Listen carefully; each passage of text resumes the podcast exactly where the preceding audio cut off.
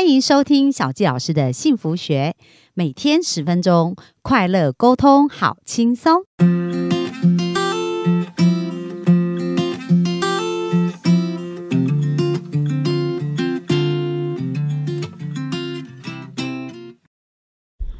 欢迎收听小佳老师的幸福学，很开心又在空中跟大家见面。那我们昨天啊，有听到我们的慧宇，他本身现在是一个天赋咨询师，但他以前是一个牙医的助理哦。然后在生命当中可能经历过呃一些之前有一些婚姻的挑战，然后开始迷失自己。然后今天呢，他要跟我们聊一聊他怎么从否定自己到找到自己的天赋热情。那我们就欢迎我们的慧宇。好，小智老师好哦，还有各位幸福听众的大家好。那慧宇可不可以分享一下，就是说你你这个这个心路历程是怎么走过来，从开始否定自己到找到自己的天赋热情？哦，因为之前说在关系的部分嘛，然后后来理解到自己其实是我在天赋属性。是积蓄者，然后能量就是比较钢铁能量又节奏能量的人，然后就发现说，原来那钢铁能量就是喜欢做事情要有完美啊，完美嘛，对不对？然后很喜欢比较喜欢做行政方面啊，这些资料处理这样子。对对对，就是人家会觉得，哎，测完这个系统，那到底帮助是什么啊？其实它有报告书，就在报告书的时候，我看到报告书的时候就有点惊讶，就是哎。这种比我妈妈还认识我，因为他有一个很大标题叫“事前做准备”。对哦，那以前我这个事前做准备呢，对于身边的朋友啊、工作伙伴，他们都会觉得很不能理解，什么叫做事前做准备呢？为什么你一定要做那么多前置作业的准备啊？好像我永远有背包里有小叮当，就是那个口袋一样，要什么就是可以拿什么出来这样子。对，那以前就不理解，那后来理解自己才发现，哦，原来。自己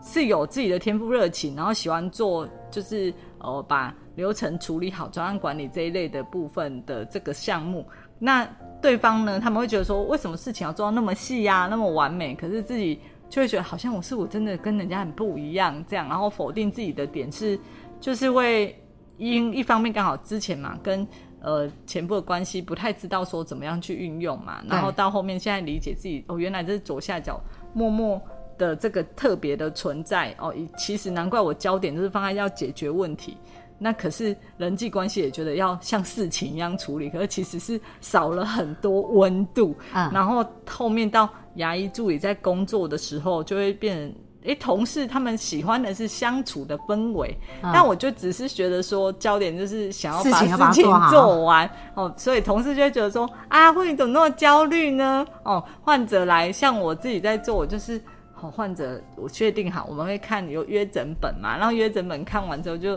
哦，这个患者要拔牙或者什么，我还要自己先写写一下，然后就赶快去看病历，哦，然后看 X 光片，我看他要拔这颗牙的 X 光片，然后再去准备器械，但这些都是我同事他们不会先去做的，除非是说。哦，他是比较大的手术，对，哦，口外的手术，然后才会去做这个准备。但我就是连小的事前做准备都做得很好，对对对对对，他们就会觉得，哎，你怎么这样？然后他们就有给人家很难亲近的感觉，因为我就会做事情会有一自己的要求，那就会变好像也跟人家很难融入。这样因为焦点都又放在是事情面，对对对。那你的同事应该是属于蛮火焰的，就是属于那种很热情、很喜欢跟人互动的，对不对？对，因为那时候其实之前有待过几家诊所，然后那时候就以前会觉得说，就是来就是要把事情做好。然后那时候因为还没接触天赋系统嘛，这也是后来回看之后才发现，为什么后来做对哪些事情哦，然后为什么后来关系其实变好哦，也后来就全心就投入在这个咨询师的部分，就是后来就发现说，同事就觉得。我们只想要准时下班啊，好，那你要做事情要做到这么完美，前置作业要做那么多，那可能呃之前的诊所老板就会觉得说，前面他们就觉得，哎，你会你呃应该要跟同事保持好好的关系，哦，然后而不是说一直觉得想要把事情做到完美这样，然后可能以前也不太理解这件事，哦，就然后就而且自己就之前会觉得，哎，自己关系这样啊，所以我那时候其实，在职场是很少告诉别人我的事情的。哦，就有点像人家又进不来我的世界了。哦，就把自己封闭起来，对对。对对对，比如说可能大家聊天可以聊家家庭啊、关系啊，我今天去哪，或者是我现在关系怎么样嘛，交往对象。可是因为那时候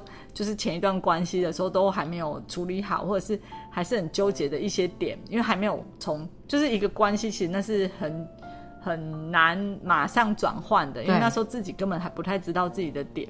哦，那我们也是从现在去回顾的时候，那就知道说我们都没有跟人家聊天呐、然后也没有把把时间花在去跟伙伴就是同事去做交流，所以其实人家然后跟也没有办法认识我们。而且跟同事跟伙伴每次都要讲事情，然后事情要做好准备，然后这个标准又是这么严格，所以你的同事可能在这个跟你互动的过程当中，他可能会觉得某一种压力。对对对然后对对，这也是后来自己才发现的。哦，但是因为你就很不能理解为什么他们不用这些标准，因为对你来讲这个是自然而然嘛，就你天生就是认为这些都是理所当然。是但但是你呃没有去理解到说，原来是有一群人就是属于比较随性的啊，对对对然后或者是觉得人好就好啦，事情不用做到那么完美，可能做六十分、七十分，他们就觉得很好。但是对你来讲，事情就是要做到一百分。对，没有，我就会觉得说，诶，现在老板说要做一个什么，然后我就会说，嗯，好，我来弄一个什么流程之类。可是同事就觉得，不是就是手拿过去或者是什么做好，就在字打一打，表格打一打，就为什么你还要做成那么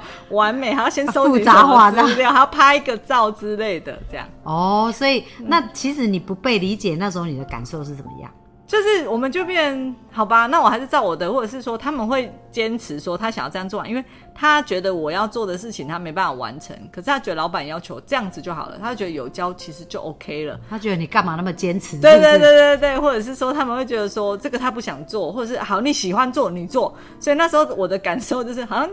就是这件事情我提出来了，我就要把它完成，因为这是你提的哦，然后你你说的话你自己处理，你自己接，所以就变成很多事哦，比如说哦好让公司的流程哦，比如说哦签呃收账的啊，然后或者是哦手术单哦还是确认单，或者是老板说哦我们现在要跟进哪一些患者啊，什么时候要做什么，嗯，然后我就想要把用表格来呈现，所以这件事情就好多代办事项都就变在我的身上了，那我就变又陷入一个另外一个循环，就是大家都在聊天。我就在做事情，一直做事然后我也没有时间跟别人交流，然后就变别人很轻松，我又自己很忙，然后状态就让人家感觉说，怎么这个人就是很难亲近这样。哦，那后来你是怎么转变的？哦，那时候其实应该是说，突然应该我觉得那个就是自己的压力，很多人会说就是呃心理影响生理，所以其实那时候我那时候在那个诊所说是压力很大，是因为呃可能医师我们有不同的医生，可是有时候就是因为。那时候也没学天赋系统，所以我们也是会用错误的方式去跟医生沟通。哦，那那医生就会觉得你都不能理解，不能接到我的球。好，那后面哦怎么样转换呢？就是因为理解到这件事情，哎，然后那时候身体就突然就是哎有一个小小的病灶，然后就需要开刀。因为我，然后还有那时候就一直在走楼梯，就得到那个足底筋膜炎，哎，又是一个停看听的一个历程，因为我觉得好像对耶，我我一直在坚持什么，然后哎脚还不能走了，然后可是自己好像到底有没有在这个环境有创造自己的存在感？好呢，因为后来发现其实节奏能量要存在感，或者是真的我们有被需要吗？还是我真的有成为团队的一员？这也是后来自己觉得好像没看到这件事情。那后来转换一个环境之后，就觉得有的时候到底大家会认为说，好像我一直做这一件事情是不适合在这个环境，还是不适合这个产业？我们很难用一个标准去检视。对，然后到了后来换了一个工作的时候，我还是用同样的模式，虽然心理层面有改变一些，因为我新的后来换了一个诊所，那个那个护理长跟我讲一句话，因为我之前就会容易有背后妄想症嘛，比如说以前就会觉得说，哎，是不是大家想要做什么？好，他们就是自己一些层面排挤你啊，或对对对，做什么其实是自己做的事情让人家不靠近你嘛，然后自己也没有去觉察这件事情。所以像我那时候，我的护理长就有跟我讲一句话，就是说你不要觉得别人都要陷害你啊，或者是什么，你应该要开放一点。然后也因为他给我这个提醒，那所以后来我有一些点，我也是诶开始走，继续走出来，就是说。